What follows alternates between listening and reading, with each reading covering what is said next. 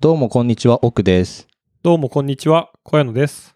えっ、と、お便りが届いております。はい。しげる会社員さんからですね、いつもありがとうございます。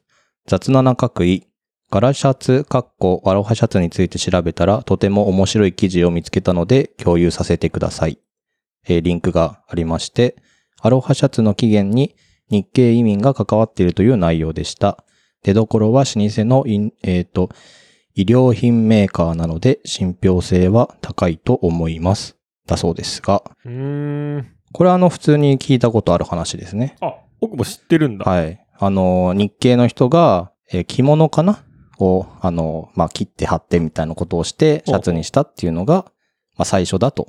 はい、はい、アロハシャツね。あアロハシャツは着ますあの、ハワイ行った時買いましたよ。ああ、え、日本でも着てる着てない。おそのハワイの思い出ってことうん、まあ、ちょっとやっぱさ、ガラガラしいじゃん。うん。先週と言ってること違うけ ど。あんだけラディッシュ柄着てるやつが、うん。アロハシャツのことはガガラガラしいと。そう、あとなんか、やっぱ南国チックだからさ、うんちょっと日本に合わない、まあ別にまあ合わないわけでもないんだけど、ちょっとね、まあ浮くまあだから、沖縄とか旅行とかね、うん海みたいな時は着てきたくなる。あ、そうね。じゃあ家で眠ってるんですね、アロハシャツは。眠ってますね。2着あるかな。なんか1着はね、めっちゃ肌触りが良くてね、結構、いや、着ればいいじゃんってなるんだけど、うんうん。眠ってますね。ちなみに今日はね、久しぶりにその物理でうん。あ対面収収録録で。してますけど、全然柄のシャツ着て、着てくんなかったよね。いや、だって、夏っていうか、夏の服は柄し、柄がしいものないね。柄シャツってなんか夏じゃないの半袖シャツみたいなイメージだけど。いや、あのね、柄柄しいシャツは、長袖しか持ってないんですよ。冬なんだ。冬ですね。なんかだからクソ出させたのにやっぱ寄ってるよね。そうね。だ夏は基本的になんかさらっとするさ、素材のうん。ものとかしか着たくない。ほうほう。まあ今普通にあの綿のシャツ着てます、T シャツ着てますけど、うんね、だからちょっとそういう風な感じだったので、ガラガラしいものはないですね。じゃあちょっと次の季節の対面収録の時に期待して。そうですね。 あとですね、あの、ワクラジさん、ワクワクラジオさんからですね、ツイートがありまして、総柄を求めている雑な穴のお二人におすすめなのが、こちらのことだ、えーことこで、えっ、と、ことことコデックっていうポッドキャストがあるんですけど、のアイテムとして販売しているタコス柄マスクです。ポッドキャスターのマストアイテムですって言われたんですけど、柄マスクね。これあの、マジでタコスうん。がマスクになってるのがありまして、すずりで販売されてるんですけど、これもすずりなんだ。そう。あの、まずね、あの、総柄を求めている雑なのお二人って言ってるから、あなたもっていうことになっちゃうよ。あとこう、そ総柄っていうの言わないのそ総、う。。総柄って俺初めて聞く俺も初めて聞くけど。だから結局あれだよね。ズボンもやれってことだよね。あ全身じゃないの総柄ってそういうことじゃないの総柄って何ですかわかんない。総合の層に柄。総柄は布の柄スタイルの一つでパネル柄と違い同じ柄が全体一面に広がっており繰り返しがある。ああ、なるほど。そういうことか。だから全身っていうよりはあハンカチとかはイメージ湧くよ。はいはいはいはい。だから同じパターンが全体的に広がってるってことでしょうん。で柄柄シャツはうんそういうことだもんね。だから総柄のシャツってことでしょので今回で言うとマスクもあるよっていう話。そうそうそう。だけど普通にこれは、この素材のシャツが欲しいですね。この素材こうタコスあ素材っ柄てのかシャツが欲しいこ。のタコス柄のシャツが欲しいですね。ああ確かになんかシャツでもいけるよね。あと、なんかその総柄にしてはこのタコスがでかい。うんそうね。ちょっとマスクだともうちょっとちっちゃくしてほしい感はあるけどね、存在感がでかすぎるっていうか、普通にあの、シャツいいよね。うんうん1枚のやつとかもいいし。はいはいはい。あじゃあ補足しておきますと、まずワクワクラジオっていうのは、あの、10分間のラジオでして、まあ、超人気番組なんですけど、で、その人の、その中の一人の森口さん、多分音楽関係のお仕事をしていて、で、ポッドキャストの曲を作ったんですよ。それがポッドキャストラバーって言うんですけど、あの、今では珍しいというか、さ最近流行りのカセットで販売してたんですよね。うんで、えっ、と、それの歌を歌ってるのが、ことことコデックっていう、ポッドキャストをやっている、ねんねこゆきのさんっていう人なんですよ。うん、ちょっ と途中から何言ってるか分かんなかったけど、ポプテピピックみたいな話です。お前これ放送乗るけどいいの か。知いらやいやないラジオのことポップテピックみたいな。わかんないからう。ん。これは。そうね五感はそうじゃないでも、うん。ことことコデック。くっと、他、似た五感のリズムのこと ある。いや、ポップテピックだと思うやっよ。ぱそうだよね。うんああ、じゃあ、そこの直感は正しい。そう、あの別に。最近ちょっとね、あの、うん今 YouTube かなんかで、また、なんか上がってるんですよ。あ、そうなんだそ。のなんか、あれ、もともと多分 YouTube とかいろんな媒体うんうんうで、んアニメ、アベマとか全部で同時配信してたんだけど、なんか最近また限定公開で、なんか上がってるらしくて、ちょっと久しぶりに見ちゃったんだよね。ああ、じゃあ、 だからってことね。そう、すごい頭に残ってるという、懐かしい話いで。やーだから、ポッドキャストラバーはですね、いい、いい曲なので、あの、Spotify とかでも聴けるので、ぜひ聴いていただけたらな、と思います。それでは、第110回目、いきなりカレーの、雑談72%。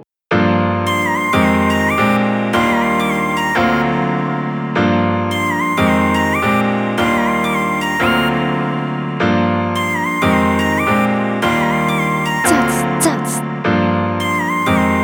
雑談72%いや、おっくん、はい、ついに買いましたよ。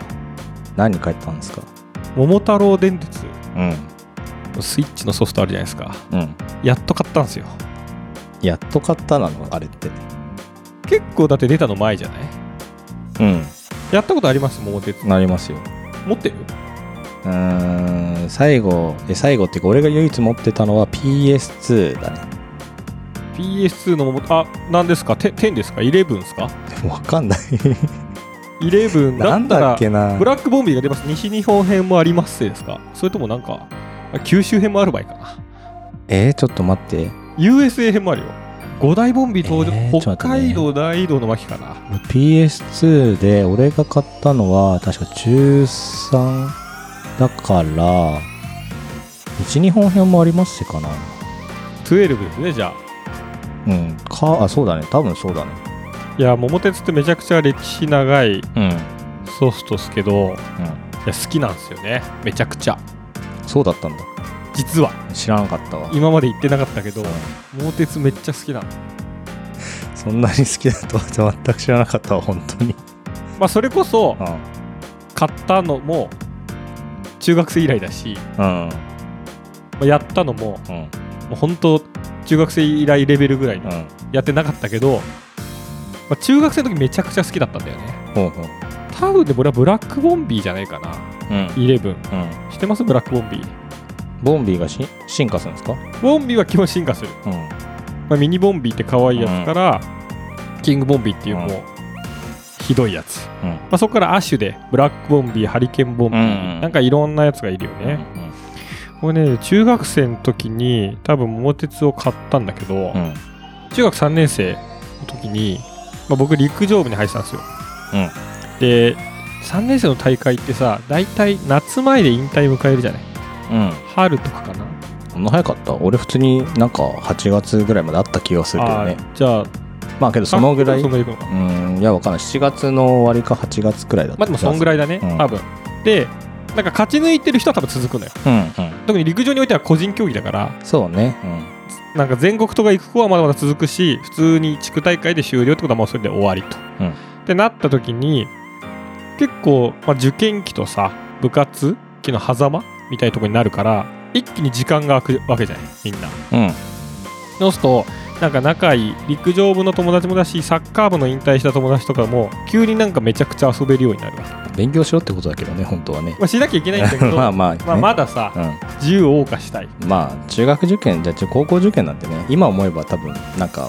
ねそんなに必死こいて勉強しなくてもよかったんじゃないかってまあ大学に比べたらうねんそうね全然ねでその狭間の12ヶ月ぐらいでめちゃくちゃ桃鉄やったんだよねうーんもう学校はでは誰かんち集まって桃鉄やってそれは何もともと桃鉄という存在を知っていてやったのそれともなんか誰かん家に行ったら桃鉄があったのいやなんかね俺自体は昔小学生の時に近くの友達ん家うんでスーパーファミコンの桃鉄やったことがあってスーファミでもあるんだスーファミもあるのよへえ。その友達ん家は男兄弟4人のああのーしかもちょっと、地元じゃ、ちょっと、地主寄りというか、うんお金持ってるんですうよ、んうんうんで、ゲームがすげえ、そのお兄ちゃんも10個上とかで、その兄弟揃ってめちゃくちゃみんなゲームをしたの。うんうん。し、パソコン、当時だったから、あの中学生とか小小学生の頃にしては珍しい、パソコンでめちゃくちゃゲームとか、へーやったりうん。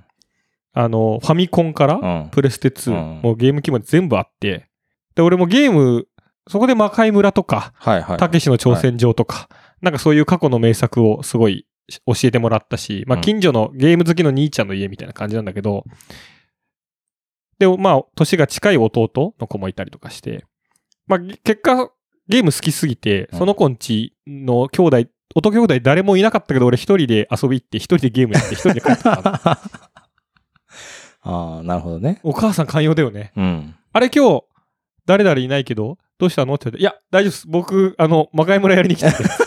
あ、そう、っつって、じゃあそこでやってなって言われて、あー一人でお母さんが掃除とかしてる間、普通にゲームやって、行く君もすごいよね。やりたかったんだ ろうね。で途中でこれ借りた方がいいんじゃねえかなと思って。まあ確かにね。まあ、みたいな中で、えっと、まあ、ちょっと、たけしの挑戦状もね、話し出すと長くなるんですけど、うん。まあ、僕、これ、桃鉄を知りまして、うん。中学生の時に僕が買って、それを、その、まあ、近くの、えっ、と、部活引退した子たちとすげえやってたのよ。うん。これがね、もう、100年プレイとかやったからね。すごいね。100年100年プレイ。やったことありますいや、ないない。多分20年か30年ぐらいじゃない俺、友達とあんまやった覚えないんだよね。あー、PC とみたいとな。か、うん。そうだよね。まあ、一番スタンダードなのは3年短期決戦で、あの、1時間ぐらいできます。その代わり普段の桃鉄よりも、あの、より、最初からレートが高いうん。のがあるんだけど、まあ、100年プレイ、夢のね、うん。あって、それはね、その、友達の子が、ちょっと今日お父さんもお母さんも一日出かけていないみたいな、休みの日に。っていう日に、もう泊まりで乗り 込んで、一気に進めたりとかしてたから。ああ。大学生がや、や、よくやるやつだね。みたいのを中3の時やってました。ああ。これでね、あの僕は完全に高校受験の日本地理マスターしたんいで、や、まあそういうもんだよね。本当にね、桃鉄のおかげで俺は地理できたと思っても過言ではないね。俺多分ね、桃鉄やったのね、受験終わった後かな。おー。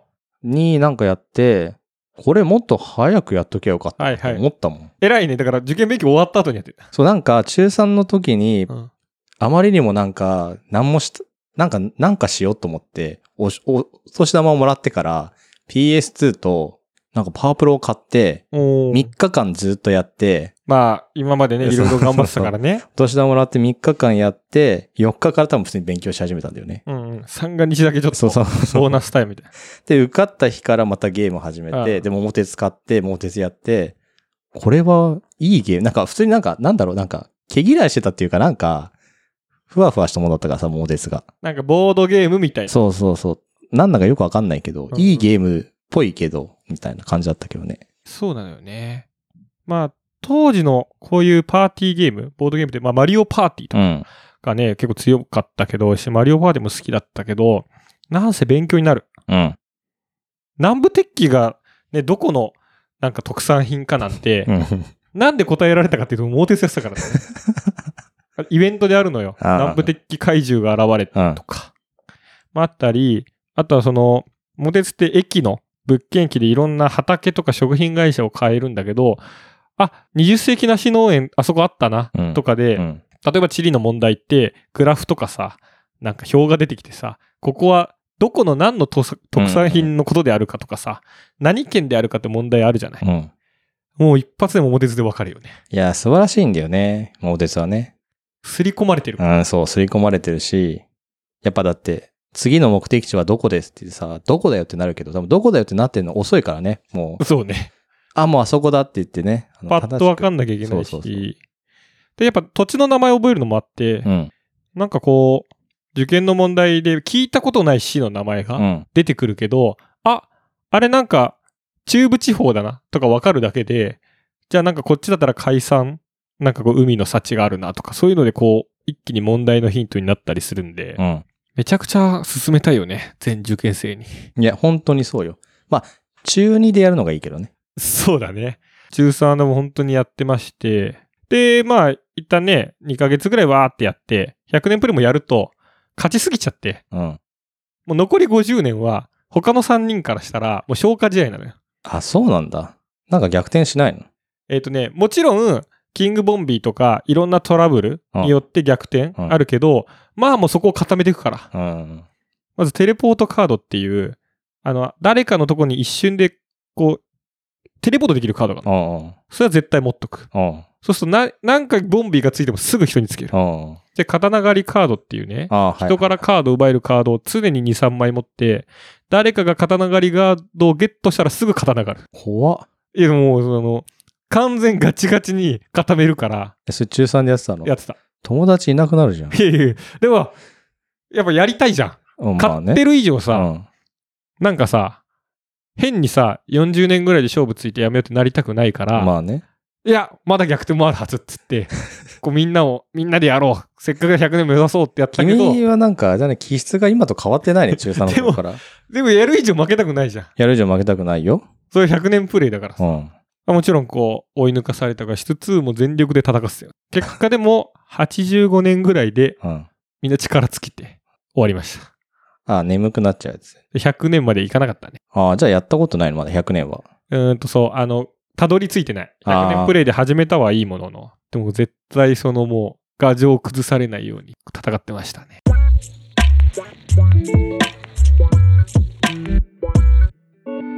雑談72%で、それが、じゃあね、えっ、と、中3でしょ13。で、そこから空白の何十 年で。何十年まではね、その、猛鉄じゃないんだからいや、15年くい。らい、15年くらまい。だそんぐらい飛んで、で、今買ったんでしょまあ買いまして。なんで買ったのきっかけは、なんかちょっと冬に旅行に、うん。友達と温泉旅行に行った時に、桃鉄やったのよ。一人の子が持ってて。うん。そこで久しぶりにすげえやって、楽しいなと思って。ちょっとこの前なんかふと魔が差して買っちゃったんですけど。やっぱでもあの、桃鉄今になってもこうすごく性格がみんな出るなと思って。そうね。その時やったメンバーも、まあ男4人でこう、ワイワイ、温泉旅館ね、冬の外雪降ってる中、こたつに入りながらやってたんだけど、やっぱ堅実な、こう、身長タイプの子は、めちゃくちゃ食品物件をすごい買ってくるうんうんうん うん。で、すごいこう、あの、ここの食品物件が当たりましたとか、ラーメンが、あの、対象取りましたで、めちゃくちゃこの臨時収入を得ていく。着実に積み上げていく。で、一人の子は、えっ、と、すごい、あの、なんか、順調に勝っていくんだけど、最後の半年ぐらいでキングボンビーに疲れて全部失う。かわいそうに。で、毎回、なん、なんでやねんとうんうん怒ってるうんで、もう一人の子はめちゃくちゃこうトリッキーに、すごくいろんなカードを駆使して、まあ、いわゆるダビングカードっていう、うんうんこうんう特こうカードをコピーできるカードとかを駆使して、なんか強いカードをさらに生成してみたいな、こうなんか、こうトリッキーなカードプレイで攻めていくみたいな。これやっぱでも性格がめちゃくちゃ出るんだよね。うん。で、俺はすごい、あの、カードプレイをしてる子が、刀狩りカードをゲットしたら、すぐ刀狩るっていう、なんかその、刀狩り、刀狩るのね。刀狩りを、その時を待ってるという、こう、一番友達なくプレイングしてるそれ本当にいやらしい戦い方だよね。えー友達なく、俺よりもなんかひどいじゃん。いやいや、でもそういう勝負 だから。これはぎ戦いだから。ああ、まあそうね。そうだけど。でもよく言うね、桃鉄は、その喧嘩になると。うん。なる。と思うよ。友達とか夫婦でやって、めちゃくちゃ喧嘩になるとかよく聞く。うん。でもなん、ボードゲームとかじゃなんでなんないのって話。なんか長すぎるんだよね、多分桃鉄って。ああ。多分2時間の桃鉄だったら、別に喧嘩にならないと思うんだ。その、ななん、多分10年ぐらい。うんうん。けど、30年とかやってさ、なんかさ、5時間ぐらいかかった時にさ、なんか積み上げてきたものとかさ、その途中のプレイングとかがなんかさ、ムカついてくるんだろうね。はいはいはい。なんかだから、サンクコストというか、うん積み上げてきた分、なんで急にそんな古速の手でやられなきゃいけないのみたいな。う。とか、あと単純に、キングボンビーという運要素がひどすぎるから、あムカつくじゃん。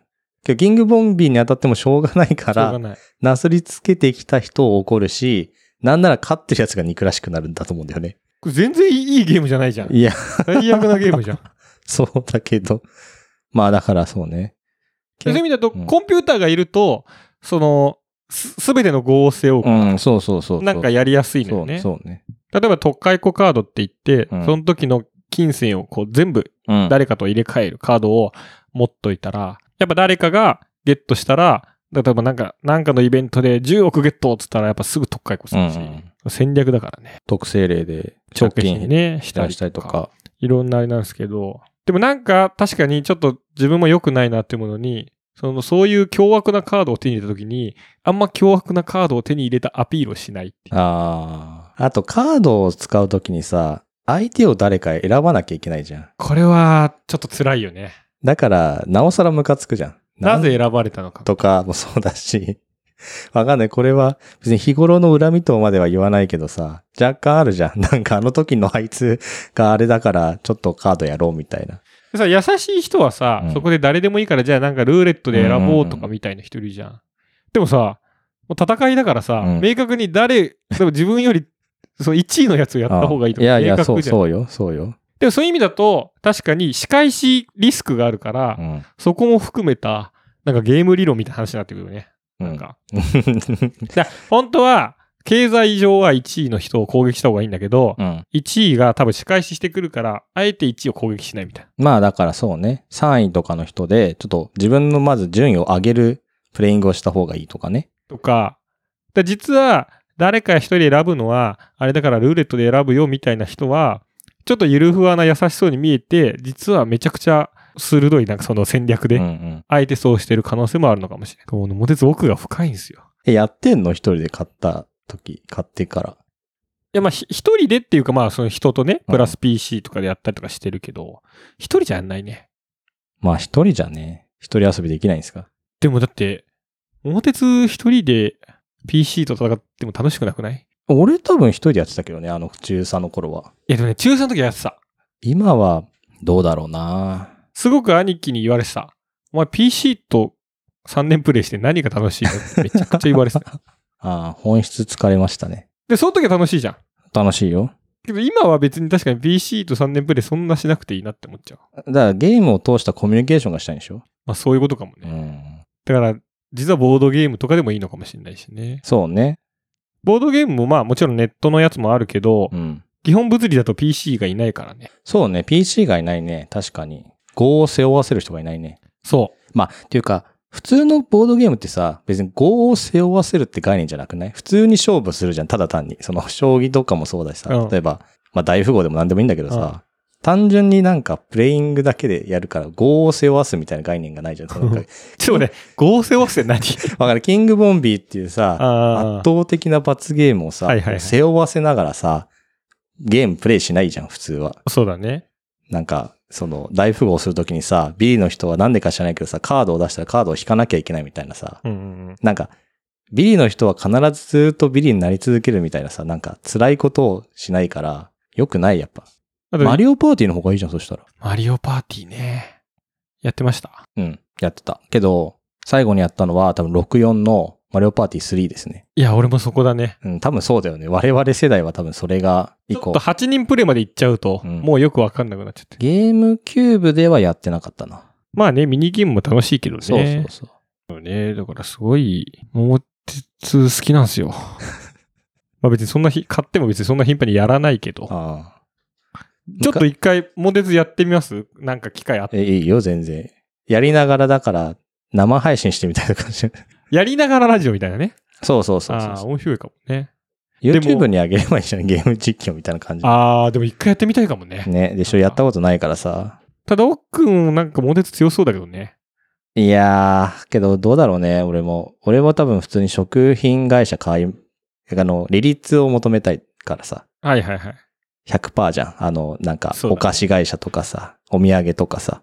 着実に買ってって、2年目ぐらいでもう身に全部売られる。そうそうそう。とかもそうだし、お金が多少集まったら、あの、ちょっと効率の悪いけど、土地とかを買い始めたりとかするうよね、ん、畑とかあ。とが森林とか、売られないものを買って、 ちょっともう頑張って耐えるみたいな。で俺で言うと、プレイスタイルはとにかく人から離れない。あー、それは確かに大事だね。まあだから常に自分が目的地から遠くなり得ないうんうん。ようう、なん手を確保しておく。つまんねえな。 ええだからか 勝ちのためだから、これは。いやー、そうだけどね。 え、あ、そうか。じゃあ勝ちたい、勝ちたいのね、あなたはね。じゃあね、ももだって勝利を目指すゲームでしょ。桃鉄は。いや、そうだ、そうだけど。なんか、 いや、なんか、そんなに勝ちにこだわる人なんだって、ちょっとなんか、こで、う。物鉄に関してはやっぱ負けられない思いがね、あるから。え、マリオパーティーは別にそんなこと思わないでしょまあけど勝ちたいとは思うか。まあ、やる以上は勝ちたいんじゃうなん、い、意外と野心的ですね。意外とね、意外と、うん。そうですよ。だってね、ボードゲームも一応だってやるからには勝ちたいでしょ。やるからには勝ちたいですよ。勝つために頑張りますけど。そのために、ね、勝敗っていう概え念。ーそうね。 けど、こう、やっぱ友達をなくすプレイングだからな。 すごいね。それだったらもうやらない方がいい。そうね。いやけど、桃鉄はやりたいです。たまにやりたいです。やりましょ。。やりましょう。ちょっとあの、全力プレイでお互いうそうね。途中で回線切らないようにとか ね。なんで、それ、物理対面で会うやるか、そのリモートでやるかわかんないですけど、そのぐらいの勢いでやんなきゃいけなそういでし。すね。じゃあ本気の、本気の。桃鉄。まあ、二人だとちょっと、あの、あれだから、そうだね。誰かいた方がいいけどね。うん。そこに、やっぱ本気度合いの人を設定しないと、そうね。緩めの人が入っちゃうとん私負けてもいいやみたいな気持ちそうバランスが崩れちゃうバランス悪いから、じゃああと本気を2名そうね。募集しうてん。戦いましょう。ポッドキャスターでやるのいいな。今後の関係にひびが入りそうだけどね。